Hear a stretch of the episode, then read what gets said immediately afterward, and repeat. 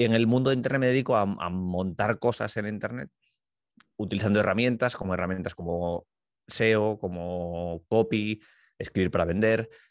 Mm, monto webs, monto cosas que me puedan dar dinero, que me puedan dar tiempo y dinero, que me puedan permitir vivir bien. Por eso soy un poco inclasificable así en cuanto a... No, es que soy copy, es que soy SEO, es que soy podcaster. No, no soy nada, hago, utilizo herramientas que hay por ahí en mi beneficio.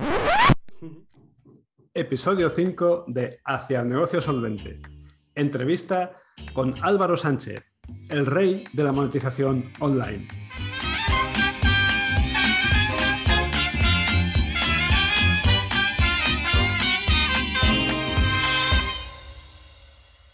Si te soy sincero, al invitado de hoy lo conocí hace relativamente poco y al poco tiempo caí miserablemente en sus redes y me uní a una de sus extrañas membresías, lo cual tiene un gran mérito porque dice mucho a su favor acerca de su capacidad para conseguir que confíes en él para acabar comprándole. Si hay algo que tiene claro es que en Internet es mucho más fácil hacer algo que a él le encanta, monetizar. Y como sabe hacerlo de maravilla, pues quiero aprovechar esta entrevista para que nos cuente cómo lo hace. Él es Álvaro Sánchez, eh, está al frente de Gente Invencible, sabandijas.club y el podcast Quédate con el cambio, Sabandija Asquerosa. Muy buenas, Álvaro. Es un placer tenerte Hola, aquí. Javi. ¿Cómo estás? El placer es mío. Muchas gracias por la invitación.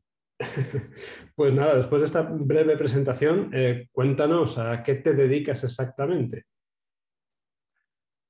Si se pregunta siempre, es un reto contestarla. Yendo a, a las... preguntan, ¿tú en qué trabajas? ¿Tú qué respondes? Uf, uf, uf, muy complicado, muy complicado. Y cuando mis padres lo tienen que explicar, casi, casi más todavía. Yendo a las, a las bases de, si miro en el fondo de lo que quiero, yo lo que me dedico es a intentar vivir bien. A vivir bien significa tener tiempo, tener dinero, tener salud. Ese es mi objetivo. Y la, a lo que me, todo lo que me dedico tiene que estar orientado en, ese, en esa dirección. En el mundo de Internet me dedico a, a, montar cosas en Internet utilizando herramientas como herramientas como SEO, como copy, escribir para vender. Mm, monto webs, monto cosas que me puedan dar dinero, que me puedan dar tiempo y dinero, que me puedan permitir vivir bien. Uh -huh. Por eso soy un poco inclasificable así en cuanto a... No, es que soy copy, es que soy SEO, es que soy podcaster. No, no soy nada, hago, utilizo herramientas que hay por ahí en mi beneficio. Uh -huh. O sea, que no hay una etiqueta con la que, mira, yo soy, yo qué sé, experto en marketing, no soy, no sé, gurú o creador de negocios, no lo sé. No, o... Uf, gurú sí que no. Gurú no. El gurú seguro que no. Esto va de vivir bien y es que me, me, me cuesta mucho las etiquetas, no. porque hay tantas... Si tú eres copy, yo soy copy, ¿de verdad hacemos lo mismo? Uh -huh hay muchas cosas en común, pero otras muchas que no. Sin etiqueta. Al principio siempre me etiqueté como SEO, la verdad. Pero a base de escribir mucho, de escribir muchos nichos, yo aprendí a escribir escribiendo nichos de Amazon. Y -huh. de escribir cientos y cientos de artículos y, y sacando artículos muy, muy, rápido, porque más páginas son más pasta. Ahí empecé a escribir y a darme cuenta que, que, que escribir, que escribir bien a mí me gustaba escribir, pero que escribir para vender, escribir para convencer a alguien de que haga lo que tú quieres en Internet vale mucho dinero. Y fui tirando más por ahí, exprimiendo más esa herramienta y a día de hoy mmm, escribo más que hago SEO. O sea, las combino, pero me gusta más escribir. Bueno, yo la, el camino que recorrí para dar contigo bueno, fue a través de, de tu podcast y, y luego pues eh, vi que colaborabas o que formabas parte de, de, la, de, la, comunidad de Nudista Investor, dando un curso sobre creación de negocios online. Y luego, uh -huh. pues, descubrí, atando cabos, eh, tu proyecto de Gente Invencible. Y bueno, pues ahí, como tú bien dices, me funelizaste, ¿no? Me quedé flipado con los correos que mandabas hasta el punto de, bueno, eh, no llegué a acabar la, la, secuencia de correos creo que te escribí, te dije, oye, mira, si, si entro ahora, dejo de recibir los correos con los que me estás finalizando, me dijiste que sí, digo, pues me voy a esperar un poco, porque, porque me encantaban los, los correos que estaba recibiendo. Bueno, y al final acabé comprando. eh, a uno de cada cuantos que empiezan a leer esos mails de gente invencible les acaba pasando lo mismo que a mí, que, que acaban comprando. Mira, cuando lancé la primera vez el producto como tal, la suscripción como tal, la, tasa de conversión fue del 26 y algo por ciento. O sea, de toda la gente que estuvo, que recibió los emails, el, terminó pasando la tarjeta, eso, el 27, 26 y pico por ciento. ahora, ahora es más baja que eso. Ahora, pero se mueve cerca del 20. Qué bueno, de, de cada cinco tampoco está nada mal, ¿eh? No, no está mal. Es que cuando haces las cosas bien, Javi, yo creo que las tasas de conversión aumentan cuando te lo trabajas bien. Cuando hay un trabajo antes de preparación, de, saber qué tienes que escribir o hacia dónde tienes que apuntar. Si escribes, esto es que no va de volumen, esto va de conversión. Eh, no hace falta meter mucha gente en la lista porque al coste que tienen las herramientas de email marketing, meter mucha gente en la lista es una ruina. Lo que mola es meter gente que tenga potencial de convertirse en cliente tanto para vender servicios como para vender productos, como para vender lo que sea. Y eso es que la gente que entre, la gente en tu tienda, que entre gente que te interese, que quiera comprar. ¿Y eso cómo se hace? Porque la idea, así dicha, tiene mucho sentido, pero eh, ¿de qué manera tú estás eh, haciendo que llegue a tu lista esa gente que está bien cualificada, que está enfocada a, luego, como tú dices, a sacar la tarjetita y, a, pagar por, leer tus correos. ¿Cómo, ¿Cómo, consigues eso? Que llegue gente bien cualificada a, a tus proyectos. Hay dos cosas diferentes. Una es que llegue gente cualificada, que eso es dependiendo en la parte de arriba del embudo a qué público te estás dirigiendo, en qué, en qué campos te estás situando que pueda entrar gente que te interesa y luego ya dentro de la propia secuencia, de, la gente se activa dentro de tu web, deja, deja su email y los emails que va recibiendo es lo que hace el filtro. Porque si, si, ese tío no te termina comprando, es que no lo quieres en la lista. Puede estar un tiempo leyendo más, pero te interesa primero meter gente cualificada, el primer filtro, y el segundo, que dentro de la propia web también, en ese ese, vamos a llamarlo, mecanismo de, conversión, teniendo en cuenta que la conversión es que deje su email, dentro de esa página tiene que estar filtrada. Esto es como si tú vendes servicios de, no sé, cualquier servicio, o soy copy y hago copy para médicos. Si me entra un abogado, no me interesa, me va a hacer perder el tiempo en el propio mecanismo de conversión, esa propia landing de conversión, tiene que dejar claro que si tú no eres mi cliente, no quiero tu email. Y esto lo hago también con el email de doble opt-in. El email de doble opt-in dejo bien claro qué es lo que vas a encontrarte, lo que no te vas a encontrar. Y si de verdad no tienes interés, es que no, no, no quiero que entres en la lista, porque me cuesta pasta. Es que las herramientas de email marketing cuestan una pasta y mientras más gente metas, más pasta. Que no es volumen, es meter gente que tenga interés de comprar. Y luego el trabajo previo para que la conversión aumente es metes gente cualificada, pero luego tienes que saber que esa gente qué quiere. ¿Qué quiere? trabajar objeciones, los deseos más profundos de, de que tiene esa gente, cuáles son sus dolores. Cuando haces ese trabajo de investigación previo, luego es fácil aumentar las tasas de conversión. Porque vas a. Lo que no se trata de vender, se trata de que ellos quieran comprar. Que dicho así también es muy fácil, pero que cuando le dedicas horas y trabajo antes no es tan difícil. De hecho, eh, algo de lo que has comentado eh, está bastante extendido en algunos eh, marqueteros y copywriters que, sigo y, que trato de, no de imitar, sino de emular en, ese aspecto que tú comentas y que ellos llaman marketing de repulsión. Es decir, dejar bien claro para quién no es de manera que, oye, mm, digamos que plantean los textos de una página o de una landing mm, como la última oportunidad, eh, como una especie de, en un castillo, de, fosa que impide que entres a mi castillo. ¿no? oye, mira, esto va de esto y, si no lo tienes claro, no te gusta, pues mejor no te apuntes. Y dejar muy claro desde el principio a qué tipo de, personas no quiero repelerlos. De manera que, como tú le dices, al final, pues filtras y, quien te deja el mail es más probable que sea alguien que no se siente ofendido por esas palabras o, que no se siente aludido. Dice, bueno, pues yo no encajo en esto, mm, en este público que, me estás diciendo que no quieres, entonces sí te dejo un email.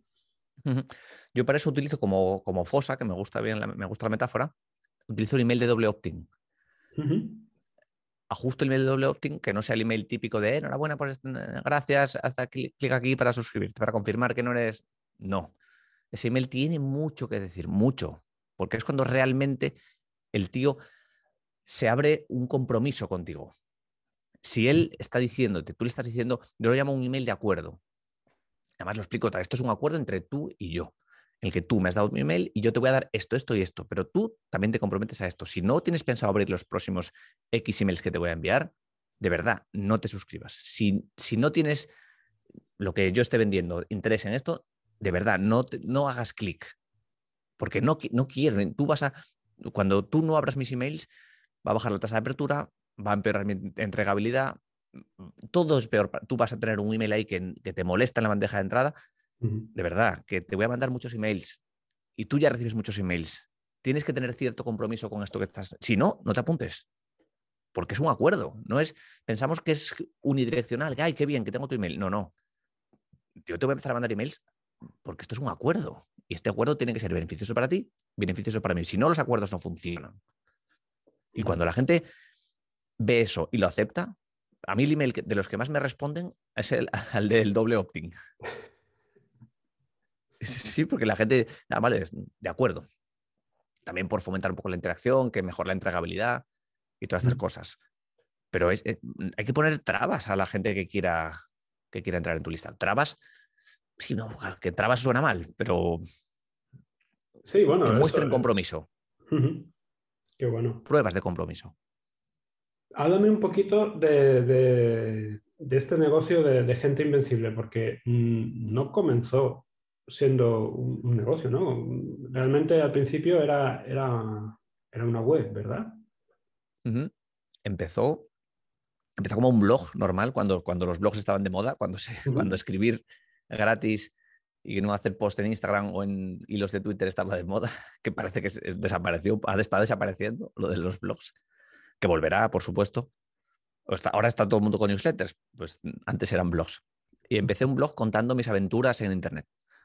Cuando em, empecé mis andanzas online, empecé un blog por, pues por, como me gustaba escribir, por obligarme a escribir también, porque era un poco el perfil de a mí me gusta escribir, pero pero, no escribo o escribo poco. Y por obligarme, por dejar un poco constancia, cuando las ideas las escribes, cuando las cuentas, las, las perfilas mejor, las siempre aprendes. Era un poco el objetivo. No había un objetivo económico ni muchísimo menos. Era un poco de autorreivindicación, no sé. Sí, de dejar constancia de lo que ibas haciendo. Y... en un momento de mi vida que me apetecía escribirlo y Así empezó. Sin embargo, eh, esto pasa mucho, como tú bien has dicho, cuando mm, se da mucho lo de empezar un blog, ahora no tanto, como, has comentado, pero sí eh, empezar, yo qué sé, con un canal de YouTube o con una cuenta en red que, y empiezas a acumular seguidores y lectores y, suscritos, pero luego eh, es muy difícil monetizarlo y conseguir clientes. Sin embargo, eh, tú sí que lo has mm. conseguido. Mm. ¿cómo, hiciste ese cambio? ¿Cómo, te planteaste transformar un, blog en donde contabas tus andanzas en un negocio en donde ahora, pues eso, como tú has dicho, una de cada cinco te está, te está pagando por, por recibir esos correos? No es tan difícil. Cuando simplificas mucho el modelo o los modelos de negocios en Internet, tú necesitas desconocidos que estén por Internet y una forma de cobrarles. Una, dos, tres, formas de cobrarles, bien con servicios, bien con productos, suscripción, lo que tú estés vendiendo. La clave está por el camino. Puntos a favor que no hace falta tanta gente, porque hay muchas ideas que en Internet funcionan, la escalabilidad del negocio, el coste nulo de replicación, que tú puedes vender un producto y a otra persona y que el coste sea nulo, y que mm. suman muy rápido porque no te, no te requiere un esfuerzo extra. A mí no me, recuerdo, no me requiere un esfuerzo extra enviar un email a una persona más o a una persona menos. Para mí no tiene coste. Eso hace fácil que no, que no sea necesario que haya tanta gente. Que la gente se piensa que necesita una cantidad de gente para... No, con que unos pocos te estén pagando, es fácil generar dinero. Hay que hacerlo bien, hay que encontrar, hay que que esos desconocidos que están por Internet y tu producto tengan, obtengan un beneficio. Y por el medio hay que vender, hay que vender en Internet, hay que utilizar las herramientas que existen. No es tan difícil. El problema es que la gente, este es el primer, yo creo el principal problema que la gente que crea contenido en Internet crea contenido un poco sin estrategia. Voy a empezar un canal de YouTube, voy a empezar un podcast, voy a empezar a escribir hilos de Twitter, voy a empezar a escribir en Medium, voy a empezar a hacer directos en Twitch, en las incontables posibilidades que hay para crear contenido. ¿Pero para qué? ¿Qué vas a hacer con ese, con ese tráfico? ¿Cuál es el objetivo? Porque no deja de ser un canal de atracción, es un canal que la gente va a llegar a ti o a donde tú quieras que llegue, pero ahí tiene que pasar algo. Y es donde el resto de la, donde la gente cojea, donde no hay estrategia. Terminan poniendo muchas veces un Patreon, un Buy Me a Coffee, un limosna digital, pero no hay ningún problema en, cobrar si tu contenido es bueno.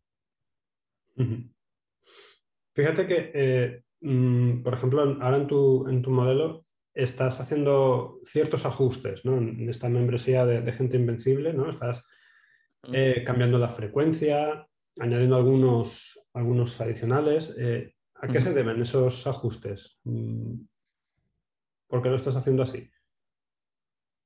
Todos los negocios en Internet deberían partir de un modelo inicial, un modelo mínimo viable o un modelo que tú crees que tiene que funcionar.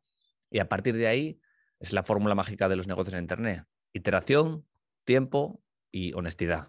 Haces iteraciones de lo que crees que puede funcionar, constantemente mejorando, constantemente mejorando, porque es la forma de, de pulir. Es imposible acertar con la idea al principio. Tú tienes una idea, la pones en marcha pero nunca es la idea definitiva. Vas iterando en función de lo que vas viendo. Pasa el tiempo, sigues iterando, pasa el tiempo, sigues iterando y siempre con el enfoque de honestidad y de, ética, de hacer las cosas, vender, si estás vendiendo, lo que a ti te gustaría comprar. Hacer las cosas como, como a ti te gustaría que las hicieran contigo y no hacer lo que no te gustaría que te hicieran. Con ese enfoque, eso me obliga a hacer iteraciones mejoras que creo que pueden que puede tener el negocio. Pero esto es en cualquier negocio, porque esas, sobre esas iteraciones es como aprendes. Si te quedas, si piensas que vas a hacer de, primeras, error. Y si piensas que esas iteraciones te van a dar siempre aprendizaje, que te puedes confundir, que puede ser que ahora cambie la plataforma y la otra funcionaba mejor por X o no.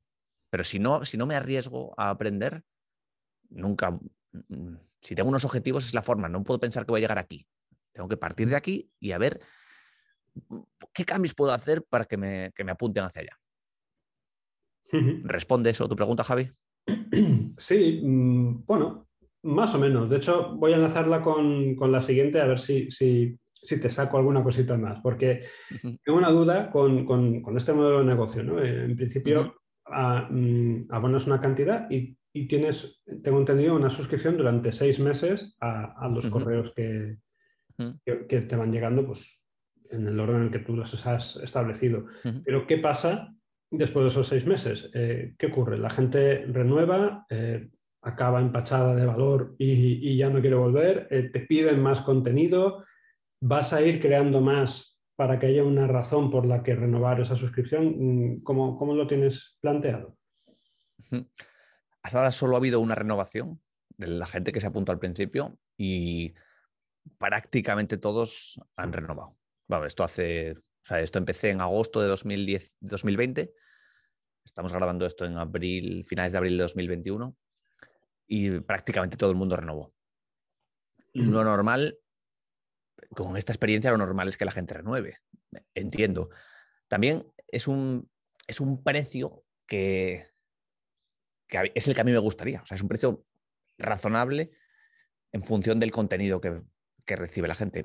Y la proporción satisfacción, de hecho yo siempre estoy con la coña de pagas poco, eh, que te voy a hacer pensar que pagas poco, que es medio sutil, pero a ver si cala. Y mucha gente lo dice, dice, sí, creo que lo que recibo pago mucho menos de lo que vale. Que por ahí, por ahí debería ser.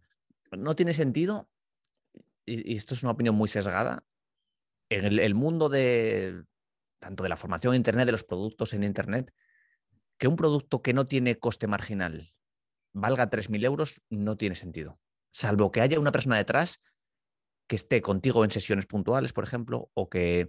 Pero vídeos más PDFs, 3.000 euros, no, porque no es natural. Incumple una máxima que es que tú no puedes cobrar tanto por algo que es imposible que aporte tanto valor. Es imposible. No, al no haber un cara a cara, al no haber un, acompañamiento, es muy difícil que eso valga tanta pasta. Porque el coste marginal es cero. Y cuando el coste marginal es cero, tú no puedes meter ese margen tan grande. No tiene sentido. No hay ningún... En el mundo de los negocios esto no funciona así.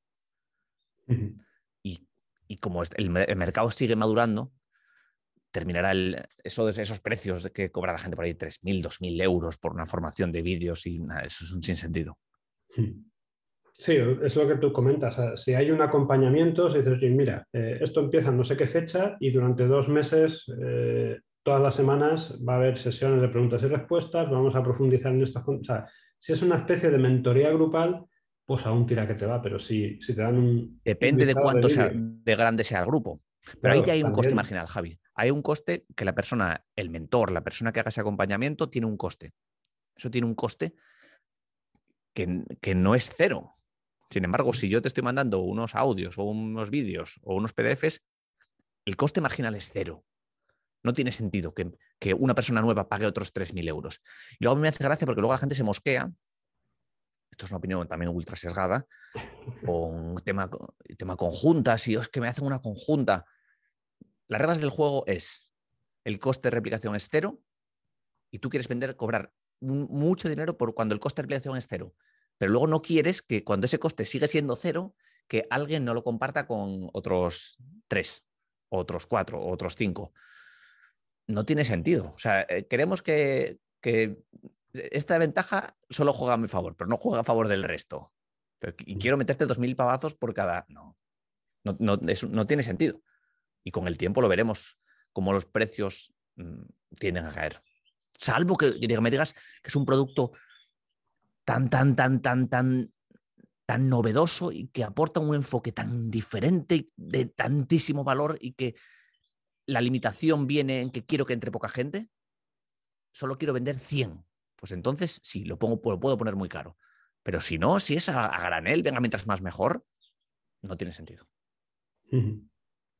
Es muy buena reflexión y, creo que habrá gente que, nos está escuchando que que la comparto también. Mm, me consta que uno de los pilares que ha formado parte de, tu forma de ver los negocios en, Internet es el libro de, de Fast Lane Millionaire, de MJ de Marco. Tiene un nombre un poco raro. Dice, es, un, eh, es, un, libro que, está lleno de, bofetadas mentales y de todas las muchas ideas que tiene. Me gustaría que nos contaras cuál es la que más te abrió los ojos y te cambió a la hora de de crear y ayudar a otros a, crear negocios online. Mm. La idea más potente de ese libro es el de la de los negocios Next, que luego cuando la pules y cuando profundices sobre ella, yo le da una forma un poco diferente de lo que, se, lo que considero un negocio ideal. El negocio Next, él dice que sea necesario, escalable, que tengas el control, que no tenga dependencias, que, no dependa de tu tiempo, que sea temporal. Está muy bien, pero mm, hay factores que yo añadiría, lo hemos mencionado antes, por ejemplo, el de la ética, el de la honestidad. En el largo plazo es imprescindible. Y yo estoy viendo como ahora gente que, empezó en Internet cuando yo y que creo que tiene negocios éticos o que tiene una perspectiva ética de este mundo, los veo salir, o sea, los veo que, que, esa curva, como el interés compuesto que durante mucho tiempo no ha resultado y de repente empiezan a emerger, cuando adoptas ese enfoque ético, es muy rentable en el largo plazo, muy, muy rentable. Y te lo hilo con lo de antes, si vas a la pasta a corto plazo, vas a quemar tu credibilidad, vas a quemar tu, imagen, que es más rentable a corto plazo. La, la, baja ética es muy rentable a corto plazo, pero la ética es muy rentable a largo plazo. Y en el medio hay que saber esperar. En el medio siempre hay una fase de oscuridad, una fase de que tienes que poner empeño sin, sin ver resultados con la confianza que lo estás haciendo bien. Ese es uno de los puntos de mejora. Hay, más de la, teoría Next. es la idea principal del libro. ¿eh? Que lo que explota la cabeza es la, la, atemporalidad, el concepto de atemporalidad, de que tú no, no cambiar tiempo por dinero, no cambiar horas por dinero exactamente. Que luego esto lo hilas también, sigues profundizando el mensaje de Naval Ravikant de, de leverage, de apalancamiento, que te puedes apalancar en capital, te puedes apalancar en gente o te puedes apalancar en, en código o en, media, que lo llama él. Puede ser un podcast, que un podcast lo grabas una vez y lo escucha un montón de gente. Está trabajando para ti ese contenido. Es contenido que tú creas, es algo que tú haces que funciona mientras tú no estás. Eso es gracias a Internet. Esto empezó con los libros. Tú creas, escribes un libro, y ese libro la gente lo está leyendo, lo está comprando y tú no estás. Ese es el concepto de activo digital, que, que, te lo da, te lo da un podcast, te lo da un canal de YouTube, te lo da una suscripción de contenido que la gente lo, esté consumiendo mientras tú no estés. Y si además le juntas que la gente lo pueda comprar, lo pueda consumir y todo se pueda automatizar, entonces estás creando un activo digital de verdad. Ahí me falta, en la, teoría de Next del libro, me falta mm, concretar un poquito más. imagino que el libro también, pues lo que te deja, son las líneas maestras para que luego, pues, si a ti te interesa, pues vayas profundizando como, como, tú estás haciendo ahora, ¿no? Entonces, hay una cosa que me, que, me llamó la atención de, lo que comenta en este libro eh, el autor, eh, de Marco, y es la de poner foco en el, en el, proyecto. Y sin embargo, pues por lo que veo, por lo que conozco de, ti, tú eres más bien lo contrario, eres un, eres un culo inquieto con no sé cuántos proyectos tienes ahora mismo en paralelo, pero yo creo que no, bajarán de los cinco o siete proyectos. Entonces, eh, ¿a qué se debe eso? ¿A, que no puedes evitar eh, meterte en nuevos, nuevos fregados, nuevos proyectos? ¿O a un intento por diversificar y crear activos digitales, como me comentabas hace un rato. Para explicarte esto, te voy a contar mi evolución primero montando nichos, nichos como churros. O sea, montaba otra web, otra web, otra web, otra web. Porque cuando trabajas así con nichos, hay que ir a estadística. Es muy raro acertar con la idea, es muy raro que, todo te coincide, que Google te tenga cariño, que el producto se ponga de moda, porque tienes que trabajar antes. Yo trabajaba siempre con la teoría de poner el, primero la bandera. Empiezo con un producto que no se conoce, lo posiciono rápido, no me cuesta y confío en que ese producto se ponga de moda. Si no se pone de moda o se pone poco de moda, veo poca pasta. Entonces esto me, obligaba siempre a crear muchos, muchas webs, muchas webs, muchas webs, hasta que me vi con toneladas de webs que no podía controlar, porque no, no las puedes mimar. Luego fui cambiando el foco a proyectos más grandes ejemplo, a raíz del podcast sabandijes.club o, ahora genteinvencible.com o Local Rocket o ahora la casa ese también, cambié la teoría, vendí muchas webs, vendí muchos nichos y me quedé con pocos proyectos para trabajar a fondo. O sea, cuando hice el libro que te metas muy a fondo con un proyecto, sí, y sería ideal y yo estoy convencido que les, para mí sería mucho más rentable si le meto todo el tiempo, por ejemplo, a Gente Invencible, o si le meto todo el tiempo a Sounddigers, o si le meto todo el tiempo a Local Rocket. Pero también mm, un poco de culo inquieto tiene y un poco de que no tiene, no, tengo que diversificar también, pero que me divierte.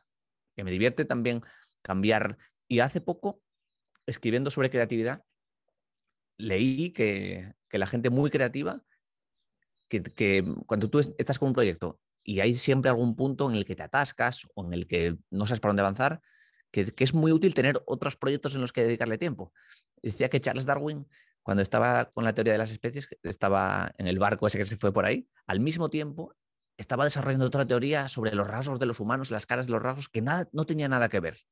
Y tenía otras dos o tres teorías, otros, otros proyectos en los que estaba trabajando que le servían para, como, quitar un poco el foco de toda la evolución de las especies y que la mente piense por detrás también. Cuando tú pones la atención en algo, tu mente sigue pensando en otro. Y si no es tan importante como el proyecto principal, el proyecto principal va a estar trabajando en el subconsciente.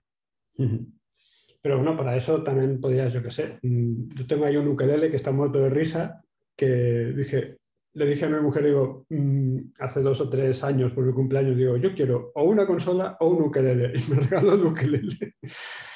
Error, error, era la consola.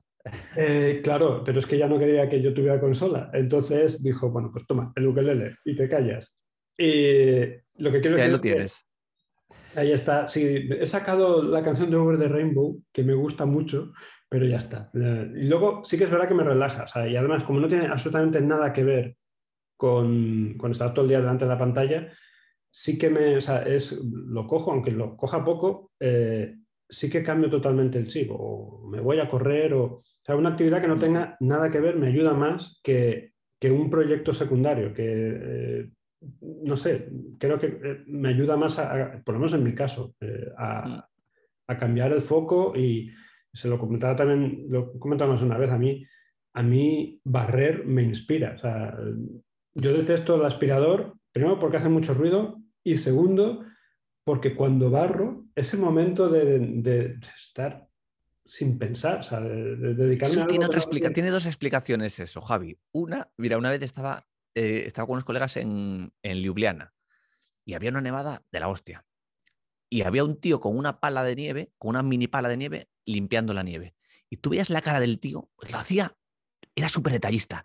La anchura de la pala, limpiaba un trocito, daba la vuelta, justo por la línea donde había limpiado la anterior, pasaba. Lo veías al tío con una cara de concentración que estuvieras un rato ahí mirándolo. El tío estaba disfrutándolo. Tiene sentido, porque al cerebro le encantan las tareas completadas, le encanta completar tareas, porque por eso nos gusta cha- tachar un checklist y porque nos gusta también, o sea, es positivo también y te puede inspirar porque cuando haces ese tipo de tareas que requiere un poco de atención, pero no toda la atención, son muy inspiradoras. Es el, el- ese estado mental de soñar despierto, porque tú estás, te requiere un poco de atención, pero en el subconsciente estás pensando en muchas cosas. Es como conducir, segar, afeitarte, ducharte, barrer, fregar los platos, te requiere tu atención, pero no, no toda tu atención. Requiere la mínima para no estar distraído. Entonces, no estás distraído, tu mente subconsciente, tu mente inconsciente está pensando, está resolviendo problemas, se te ocurren un montón de ideas. ¿Qué te pasará? A mí me pasa, por ejemplo, escribo un email, dejo el email en borrador y hago alguna de estas actividades. Que incluso puede ser, por ejemplo, estar jugando con los niños, algo que estoy, pero que, que mi mente se permite nave- navegar por ahí. E inconscientemente, mi mente empieza a reescribir el email. Empieza a reescribir el email y digo, no, hombre, ahora no, que me pillas, que me pillas fatal. Pero sí, inconscientemente empieza a, reescribir el email. Sobre, igual estuve dos horas escribiendo y de repente em, lo, lo- me lo cambia.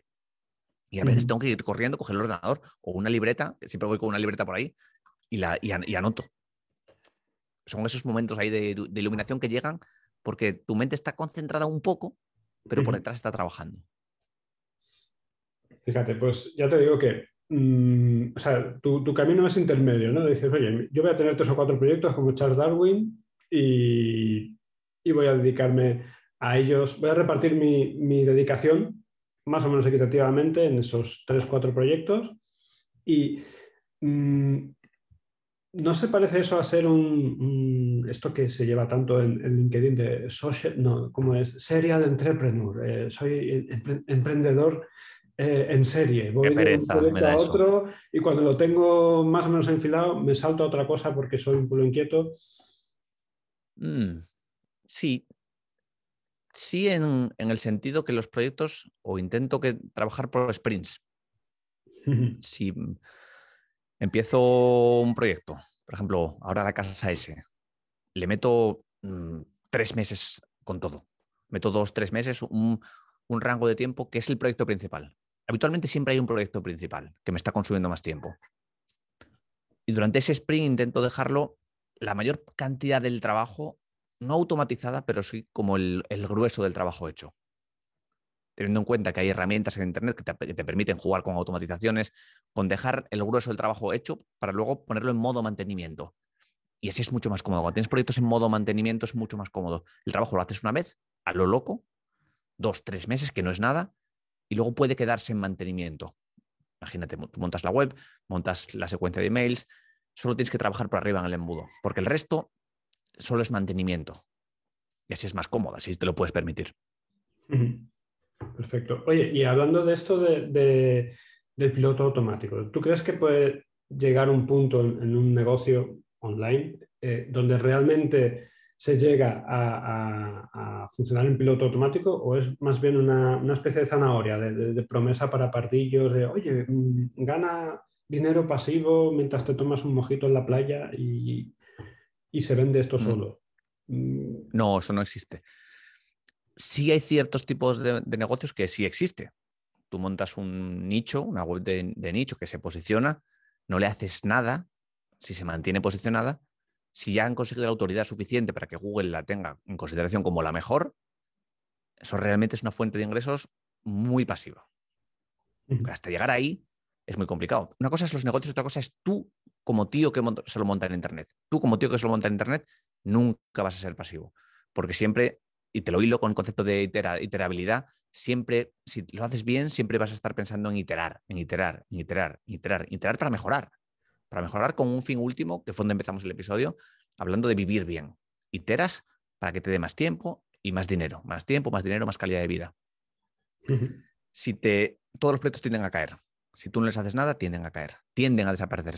Es naturaleza de la vida. Cuando las cosas no se usan, caen. Tanto las webs como, como tu marca, si dejas de... Todo, todo desaparece, tiende a desaparecer. 100% piloto automático, no. O durante un tiempo sí podrías dejarlo pero con el tiempo eso cae. Tú montas una web, se posiciona, la dejas rankeando, como dejas los canales, de atracción bien perfilados, incluso puedes dejar una campaña de, PPC medio automatizada que te traiga tráfico, ese tráfico se convierta en una, entre una secuencia de emails y empieza a comprar y el producto se entregue automático, pero siempre habrá algún problema, algún problema con la factura, siempre pasan cosas que también se puede delegar, esa es otra fase. Esas tareas de mantenimiento se pueden delegar. Pero cuando conoces estas herramientas, sí te puedes tener cuatro o cinco proyectos mm, medio tochos, tres proyectos principales tochos. Pero tener muchos más, no. El ideal quizás sería tener uno. Pues no lo sé. Sí, bueno, aquí es el dilema ese del pongo todos los huevos en, la misma cesta o, reparto un poquito y así si uno falla o uno está más flojito, pues me compensan los otros. Es, el eterno debate. Ya, es que yo veo solo veo una cesta. Eh, la, cesta soy yo. Los huevos los tengo que poner en mí. Pero eso no contradice eh, lo de la cesta soy yo o lo de la marca personal. Al final, mm, nunca llegas a desvincularte. De, quiero decir, mm, lo que defiende precisamente de Marco es que tengas algo que no dependa mm, de ti, pero es que me cuesta pensar que si no depende de ti, o sea, mm, a lo mejor me, estoy equivocando, me estoy haciendo un día, pero la parte El concepto, Javi, es que tu marca personal es un canal más de atracción. Y es muy potente no solo potente como canal de atracción, sino como mecanismo de, persuasión también, porque tu marca, lo que tú transmites, puede ayudar a la gente a, comprar. Nadie compra a un desconocido. Sin embargo, una nichos de Amazon, tu marca no, no, pinta, salvo que te inventes una marca. Me monté muchos avatares en internet de tías, porque siempre he montado muchos nichos de sector moda mm, femenino y yo ponía una foto de una tía y yo tenía un perfil en, en Forobogue antes de que lo chaparan mm, súper activo para sacar enlaces. Y ahí no había ningún tipo de marca personal. Es un canal más. Tú puedes trabajar el SEO, puedes trabajar una campaña de ads, puedes trabajar mm, y no depender de tu marca, no depender de ti, de tu persona, que estar creando contenido, estar siendo visible. Pero es muy rentable la marca personal, es muy rentable ser visible porque te da mucho más que te puede dar, por ejemplo, el SEO. Y no porque depende de ti, la cesta eres tú, a eso me refiero. Claro, pero a eso voy. O sea, una marca tiene que cultivarse, eso es a, costa de tu tiempo. Obviamente, si tú dejas de conceder entrevistas como esta, pues a lo mejor no inmediatamente, pero con el paso del tiempo, tu, presencia, eh, tu visibilidad se puede ver afectada y llega un punto. Claro, pero, pero fíjate la diferencia, porque esto es un activo digital, esto que, estamos creando, pero... Claro, ahí está la clave. Este, esto, en el modo mantenimiento, por ejemplo, aquí, modo mantenimiento de, tu marca personal. Yo vengo aquí y este contenido que va a estar en un podcast, va a estar en YouTube, va a estar rumbando por ahí. Y yo no estoy, y esto la gente va a poder estar viéndolo. va a decir, este tío que no, o mira qué bien, o mira qué mal, pero está funcionando y yo no estoy. Eso es un mini activo dentro de la marca, dentro de que es un, es un canal de tracción más. Yo no sé cómo diste tú conmigo a través del podcast, o alguien te lo recomendó, pero yo no estaba cuando yo no estaba grabando cuando tú escuchaste el podcast la primera vez. Sí, eso es así. realmente di contigo y eh, estaba escuchando una grabación o leyendo un mail que leíste a lo mejor, eh, que escribiste a lo mejor hace meses. O sea que, tiene, tiene, sentido. Si te parece, ahora voy a hacer eh, lo que llamo cariñosamente la pregunta del valor infinito. Entonces, la respuesta a esta pregunta solo va a estar disponible en la entrevista completa, desde una app, una app que tengo y el que, el que quiera escucharla, pues bueno, va a poder darse de alta. ¿Una app? Sí, una app. Ah, qué bueno, cuéntame. Ya te contaré eh, los detalles de esa app. Está muy bien. Es, mm, para tener cursos en vídeo o en audio o, podcast eh, premium o donde quieras eh, que la gente tenga un contenido adicional. Y es una plataforma que estoy utilizando pues, para entregar los, los, PDFs de mi, de mi membresía y mm. puedes tener distintos contenidos. Está, está bastante bien y lo mejor de todo es que está en el sitio que lleva siempre encima eh, tu gente, que es eh, el móvil. Nadie sale de casa sin el móvil, eh, nadie va al váter sin el móvil.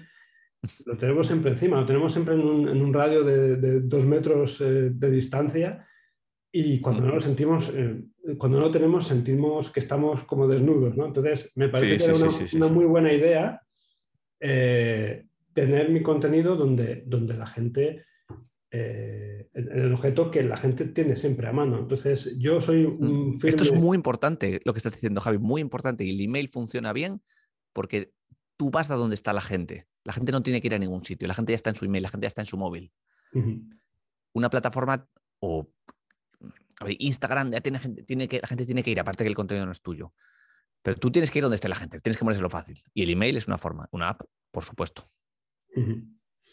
Además es que es eso, al final eh, estoy totalmente de acuerdo. Yo creo que, que, con el tiempo irán cobrando más, eh, más peso. Mm, quiero decir, ¿hasta qué punto una web de escritorio mm, tiene ya sentido cuando, cuando el 80% de la navegación que se hace en, la red es a través del móvil? Entonces, yo creo que la, cuarta eh, revolución, o sea, se pasó de la web 2.0 a la 3.0, que eran las redes sociales, y la cuarta yo creo que es que cada negocio acabará teniendo su propia app desde donde el usuario podrá consumir los contenidos sin interrupciones. ¿La has hecho a medida? Porque yo, utilizo la de, la de Kajabi, utilizo la app de Kajabi, que está muy bien, está muy currada. Pero... No, utilizo una plataforma que, que se llama Lernistic y es, una, es un SaaS, es un software as a service y nada, tú pagas una cuota y te, da una cuenta personalizada en donde eh, y todas las herramientas para, permitir a la gente mm, que, se, se, apunte a, tu app. ¿La app es marca blanca?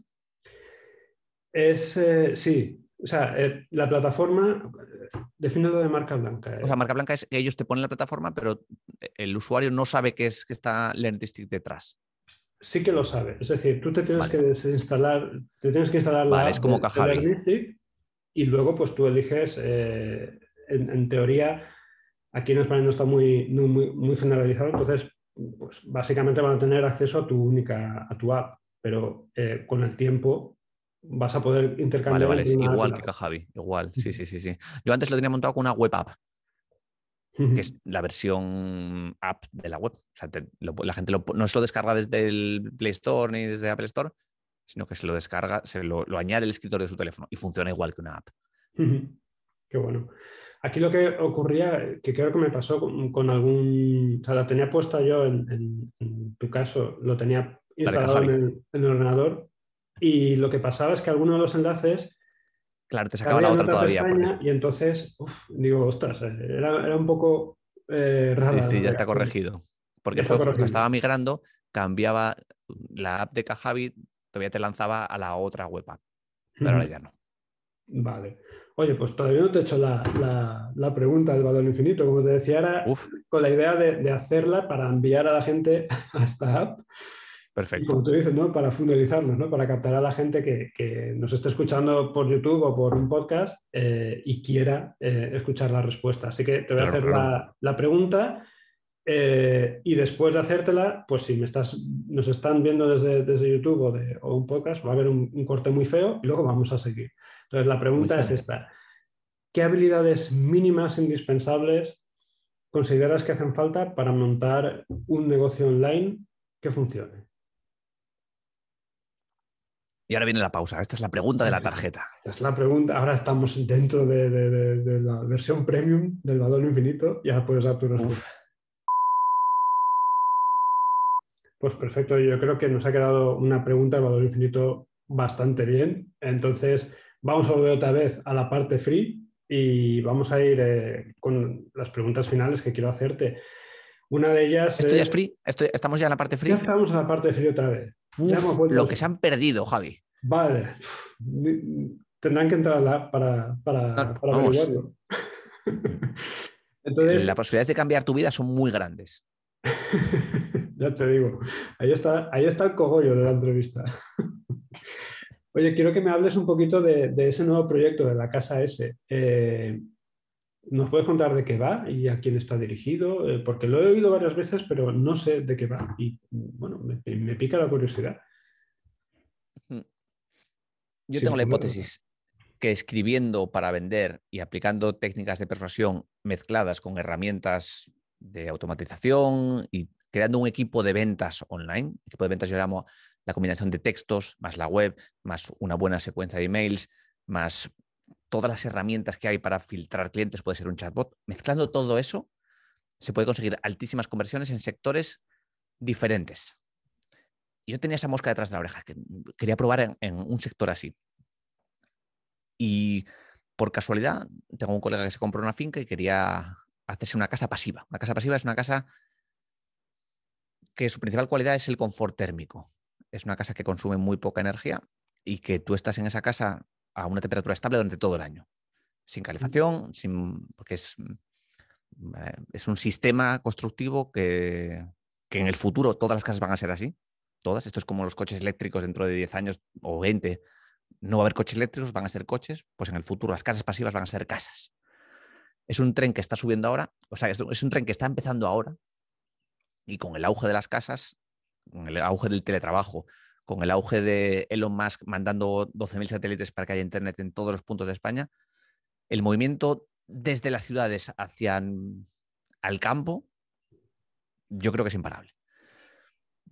Y el sector de la construcción, de la arquitectura, es un sector muy, yo le llamo muy de 060, muy frases de 060, muy somos hacen webs para arquitectos, cuando en realidad lo que la gente, los que le compran no son arquitectos. Y a mi colega que quería hacerse una casa pasiva, le mandaron un presupuesto que era mm, lo más frío del mundo, lo más frío. Un tío que tiene el dinero, que tiene la finca, que quiere una casa pasiva, el titular del, presupuesto era mm, honorarios profesionales para construcción de vivienda unifamiliar aislada o algo así.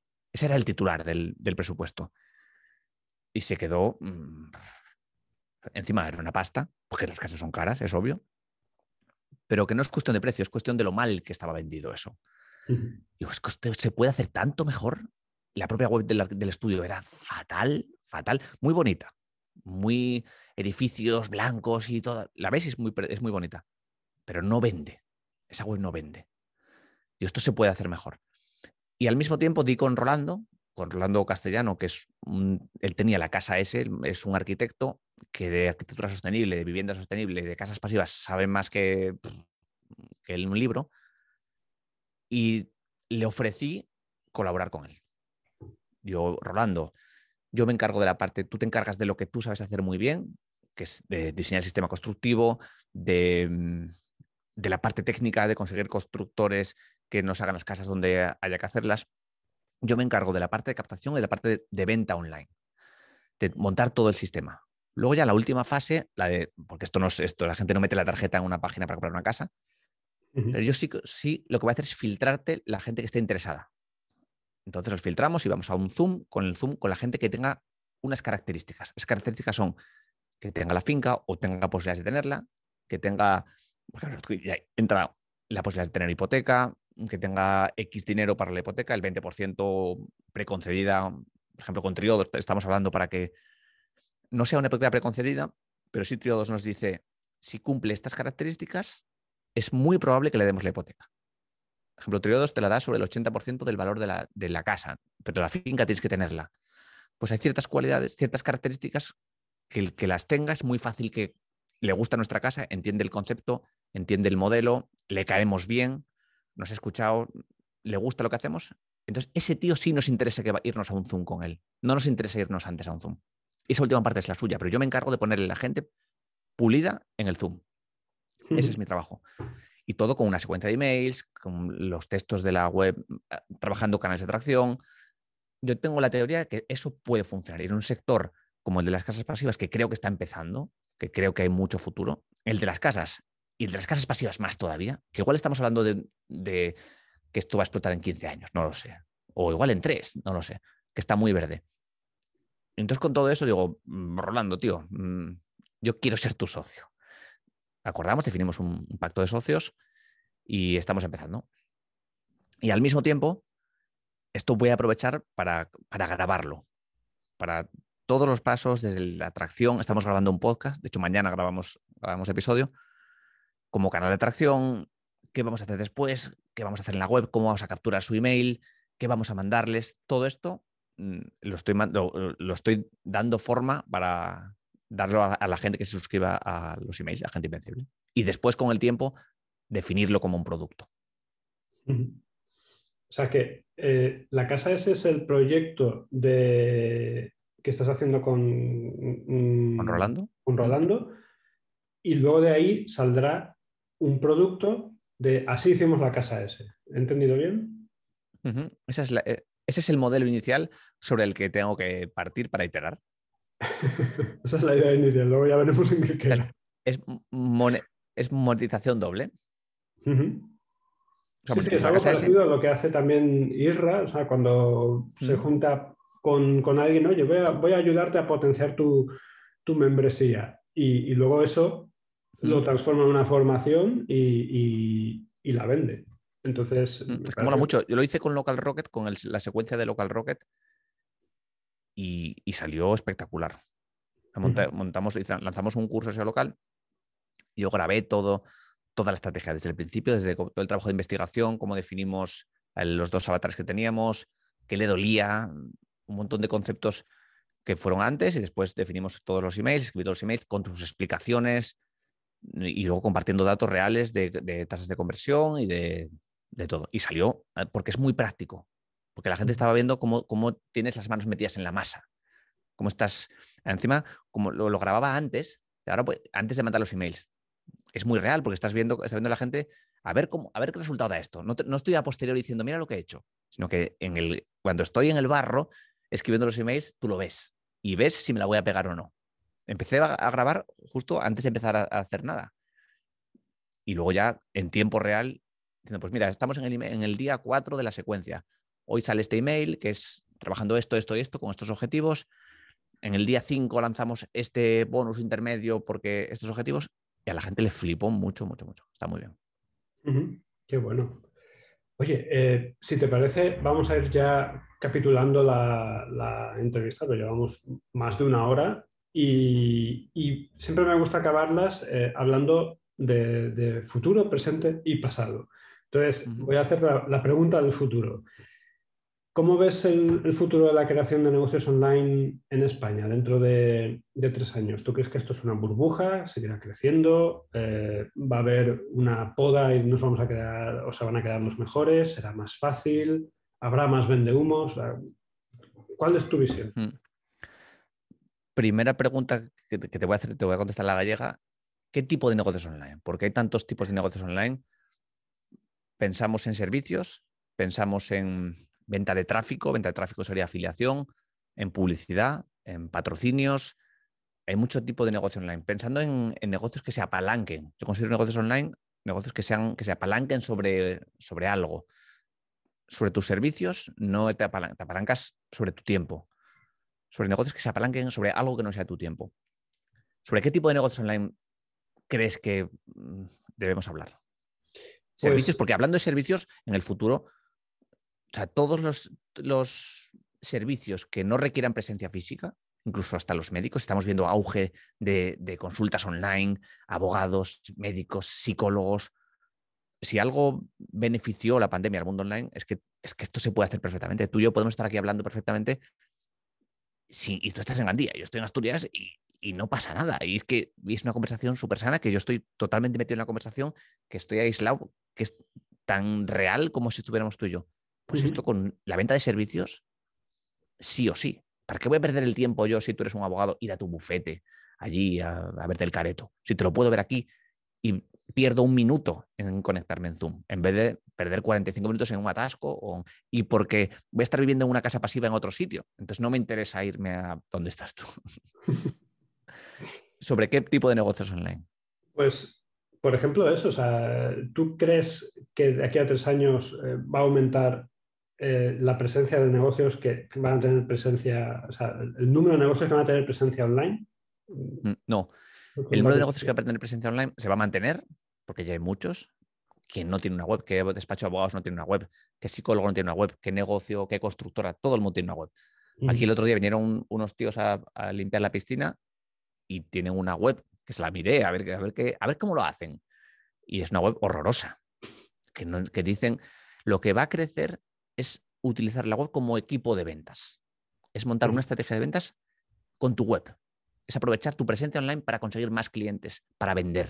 Que eso no se está haciendo en Internet. Está, es, a día de hoy es todo campo. O sea, conseguir mm, mover a Internet la autoridad que tiene offline. Por ejemplo, esta empresa de piscinas es muy conocida aquí. Resulta que es muy conocida. Tiene un montón de clientes, un montón de empleados, pero online cero. Cero. No captan, no, no hacen nada.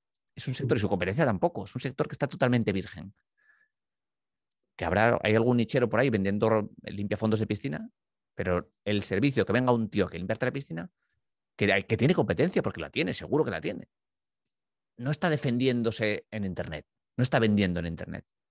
El auge va a estar, al, sin duda, yo creo que va a estar al, en, en utilizar Internet para vender. Sí, es lo que yo... Está el auge del SEO local, la captación, en, en toda la estrategia. Es diferente la captación a través de Google My Business, pero luego tu equipo de ventas es la web o donde estés, o una app, no sé, pero hacia dónde va a ir, pero utilizándola para vender. Imagínate que, que la empresa de piscinas tiene una web que, que me lo cuenta muy bonito, que, que, me da confianza, que transmite, que conoce las herramientas, que conoce que hay que tocar emoción, razón y autoridad, que lo hace bien y me vende. ¿Qué es lo que se hace offline? El tío de la que vino, o sea, vino, vino, vinieron dos chavales con la piscina y luego el encargado o el dueño de la empresa me llamó. Me dijo, ¿qué tal todo? ¿Cómo ha ido? Tú, cualquier duda, me llamas, no te preocupes. Hizo un trabajo buenísimo, que este trabajo podría hacerse online. Podría sacarse un email automatizado después de que me contratas. Hacia ahí, yo veo hacia ahí, hacia, hacia lo que se hace offline ya, que es vender, que es ser amable, que es mm, hacer de comercial, pero movido a Internet. Es como, o sea, tú lo que estás diciendo más básicamente es eh, que las webs dejen de ser tarjetas de visita Ahí está. más o menos efectivas. O sea, me refiero, como, como lo que comentabas de este estudio, ¿no? Pues qué efectivas esas, esas fotos, qué, qué, preciosistas, pero no me estás vendiendo nada. Transformarlas en, en una herramienta que te, que te, permita que, pues eso, que te conozcan, que confíen y que luego, si quieren, que compren. Sí, lo has definido perfecto. No son tarjetas de visita, son equipos comerciales. Uh -huh. Porque hay herramientas, porque el punto de maduración de Internet ahora mismo, con las herramientas que hay, te permite hacer esto a las mil maravillas. Y estarás viendo el auge de chatbots. Siempre tiene que haber un factor creativo detrás, de hacer las cosas diferentes, de, de escribir para vender, que es el, el, gran fuerte, porque la gente, ¿qué hace bueno a un comercial? Habla bien, te da la mano, es cercano, te lleva a su terreno. Eso es lo que tiene que hacer una web. Y la gente lo que hace en Internet es, leer o ver vídeo, toda la combinación de esas esas herramientas que hay por ahí, que son muchas, vídeos, hasta se está viendo mucho los vídeos, que te manda un vídeo o te aparece un vídeo abajo a la derecha yo hablando sobre mi negocio. Convertir, lo has dicho perfecto, Javi, convertir tarjetas de visita en, en una herramienta de venta.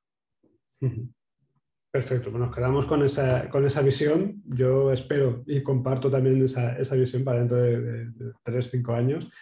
Ahora te voy a hacer la pregunta del pasado. Si pudieras darte un único consejo con todo lo que sabes ahora a tu yo de hace 10 años, ¿qué le dirías? Esta tiene tela, ¿eh? Mm, mira, te lo, voy, a, hilar con lo que he aprendido a base de escribir emails sacando ideas de libros. Lee mucho menos, pero lee mucho más a fondo. Selecciona 10 libros y léelos hasta que, que no quede ni una idea en ese libro y tires de otras ideas que salgan de ese libro. Pero eso de leer, de una época que leí aquello de que te, tenías que leer un libro a la semana y estaba ahí como un tonto, a ver si embutía y nada, eso es un sinsentido.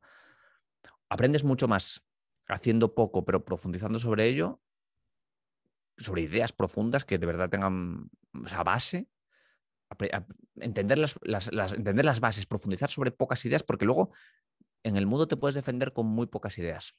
Dice Charlie Manger que con 80, mm, incluso con menos, te puedes defender muy bien ese concepto de modelos mentales. Entender eso, entender cómo funcionan las bases tanto de los negocios como de la vida, profundizar sobre eso, no, no quedarse en la superficie, que es donde se queda la mayoría de la gente. Leer si leo 100 libros, pues no sirve para nada, te quedas en la superficie, porque no, no engancha ese conocimiento. O sea, tú lo que plantearías sería, en lugar de leerte 100 libros, leerte 10, pero cada uno de ellos 10 veces. Sí, sí, sí, es mucho más útil.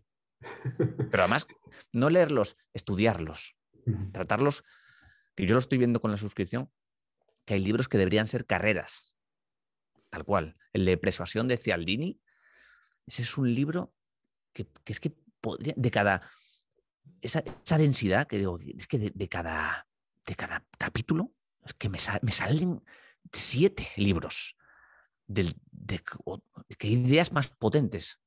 Pues ese y otra vez, y lo lees. Yo lo leo, subrayo, tomo notas, escribo sobre una idea, vuelvo al libro, lo releo otra vez, lo, la dejo madurar, la vuelvo a escribir. Así, así es que estoy aprendiendo una locura. Qué bueno.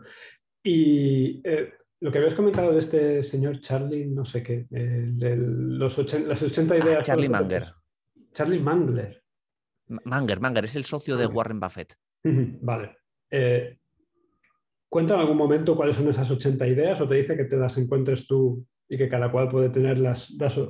porque no, no. lo comentaste en otra entrevista y se me quedó la duda. Digo, estas, estas ideas. Tiene un libro que se llama Poor Charlie's Almanac, que le explica cuáles son. Él no es ni psicólogo ni. Pues un tío que le ha ido muy bien pero que le fue muy mal. Este tío con 31 años se murió, estaba arruinado, se murió, su, se quedó arruinado porque gastó toda la pasta en un tratamiento de, que fue de leucemia para un hijo de 8 o 9 años que se terminó muriendo y estaba, en un, estaba muy abajo. y, se asoció con Warren Buffett, la, vida le empezó a ir mejor. Y él, es, muy curioso porque un día le preguntaban, eh, Charlie, ¿cuál es el, truco para hacerse, para, hacerse rico, para ser como tú y tal? Y él decía, lo que me estás preguntando es que cómo hacerse rico, pero antes, pero más rápido que yo. Claro, Charlie Munger tiene ahora 90 y, no sé, 98, 90 y muchos años. Y está súper lúcido, ¿eh? el tío igual, igual que Warren Buffett pero sí tiene, esos, son los modelos mentales de Charlie Munger. Hay, están por ahí resumidos, ¿eh? hay, muchas ideas. Pero son de este, de este palo, de entiende, por ejemplo, que la mejor forma de trabajar es con incentivos. El problema principal de la gente que siempre hay, los intereses están desalineados. Entonces, la mejor forma de que, de que funcione un acuerdo es principalizando a la gente, es dándole incentivos para comportarse como. Ese es uno, por ejemplo, pero él tiene un montón. Y luego en la reunión de todo esto es el, Lula Paluza Effect, que es cuando se dan muchos de estos modelos, estos modelos pueden pasar cosas que ni te esperabas. Mola mucho, mola mucho. Ya, ya te veo, te veo entusiasmado. Sí, sí, es flipante. Pues si te parece voy a hacerte ya la, penúltima pregunta, que es la del presente. Entonces, eh, tú imagínate que ahora tengo el cacharrito este que usaba Will Smith en Men in Black y hago, mm. hago así, que todo el mundo... El neuralizador. Eh, ¿Cómo? neuralizador. El neuralizador, joder, te sabes hasta el nombre del... El, tengo el neuralizador de Will Smith y hago que todo el mundo se olvide de quién eres y de lo que sabes hacer. Eh, y hago que, eh, si, si bueno, consigo que, que, empieces de cero ahora mismo. Entonces, ¿qué harías? ¿Para ganar pasta o qué haría, o qué haría en la vida? Eh, hombre, no sé, que hemos empezado la entrevista, me has dicho que tú te dedicas a, a, montarte en Internet para ganar pasta y tiempo. Bueno, pues de repente la gente no sabe ni quién eres ni lo que haces, has perdido toda tu marca, nadie, vas preguntando, nadie te conoce, nadie sabe a qué te dedicas, ¿qué haces tú? Pues primero enterarme que en Internet hay herramientas de sobra de por dónde están yendo los tiros. Primero haría primero la fase, la base de. sabiendo lo que sé. Sí, sí, sí. A día de hoy. Vale. Ah, es el mismo, solo que no, no, no, nadie sabe quién eres, ni a qué te dedicas, ni, lo que puedes hacer. ¿Mm? ¿Y quiero conservar mi anonimato? Eh, eso ya es cosa tuya. O sea, yo he, aplicado el neurodizador este y lo que tú quieras, a partir de en este momento ya no te conoce nadie. Entonces tú ¿Qué harías para recuperar tu estatus o para ser rico en tiempo y dinero? En fin, aquello que quieras conseguir. Pero sin haber olvidado nada de lo que sabes hasta ahora. Vale. Primero recapitularía sobre lo que soy bueno, sobre lo que cuáles son mis áreas de oportunidad. Buscaría en lo que soy afín para poder perseverar con ello. Buscaría qué es lo que está buscando la gente en Internet, qué, es, qué curiosidades tiene la gente en Internet lo intentaría machear en lo que yo puedo ofrecer, que son mis áreas de oportunidad y lo que está buscando la gente, y mm, definir una estrategia para conectar ambas. ¿Cómo puedo, con lo que ya sé, con las formas de monetizar que existen en Internet, que se adaptan, que yo puedo crear, cómo las, cómo las podría combinar? lo primero, crearía contenido que sea apalancable. Crearía contenido estilo podcast, estilo... con una estrategia. No crearía por crear, por supuesto, compraría un dominio, montaría una web, intentaría conducir todo ese tráfico que pueda conseguir desde mm, las herramientas que utilice por arriba para convertirlos, para capturar su email, para mm, meterlos en un canal de Telegram o para meterlos en un grupo de Facebook y mm, spamearlos desde ahí, o para llegar a ellos y utilizar, aplicaría técnicas de persuasión para convencerles de que lo estoy vendiendo es la hostia. Ah, básicamente te tocaría volver a hacer esos tres pasos, ¿no? Hacer que te conozcan, que confíen y luego que compren. O sea, Buscar desconocidos por internet, enterarme que, les pica y rascarles. y cobrarles. cobrarles por rascarles. Muy bueno. Pues eh, lo, último que me queda por, eh, preguntarte es, eh, bueno, ¿dónde te pueden encontrar las personas que nos estén viendo por si quieren saber más sobre ti? Arroba gente invencible en todos los sitios, genteinvencible.com, en el podcast que has mencionado, quédate con el cambio esa bandija asquerosa. Y por ahí spameando y repartiendo valor. Pero sí que animo a la gente que meta, que meta su email y quizás tengan ganas de sacar la tarjeta. Quizás. No hay ninguna garantía de que sí ni, de que no.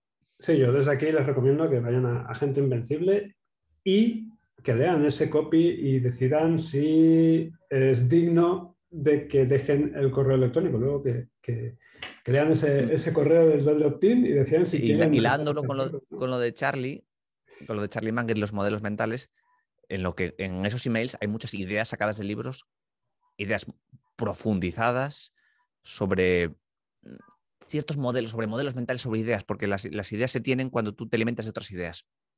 Hay poco, ahí sí que eh, la gente no lo tiene claro, de las ideas, es que yo no soy creativo, es que yo no tengo ideas, es que lo que te falta es materia prima. Lo que yo tengo es un suministro de ideas, un suministro de ideas que sirven para que tú tengas otras ideas, hagas asociaciones de ideas y con el futuro seguramente tomes mejores decisiones por ahí van los tiros. Bueno, pues con, esta pildorita, con esta pista de, lo que pueden eh, aprender si se apuntan a, Gente Invencible, dejamos, eh, acabamos la entrevista. Te agradezco muchísimo el, tiempo que me has dedicado. O sea, me ha gustado muchísimo. Creo que, que has soltado mucho valor, aunque lo digas nuevamente con un poquito de, de sorna, creo que ha quedado una entrevista muy, muy chula y, y te agradezco enormemente que hayas eh, A ti, Javi, gracias. Por, este podcast. Un abrazo, muchas gracias. Otro para ti. Hasta pronto. Chao.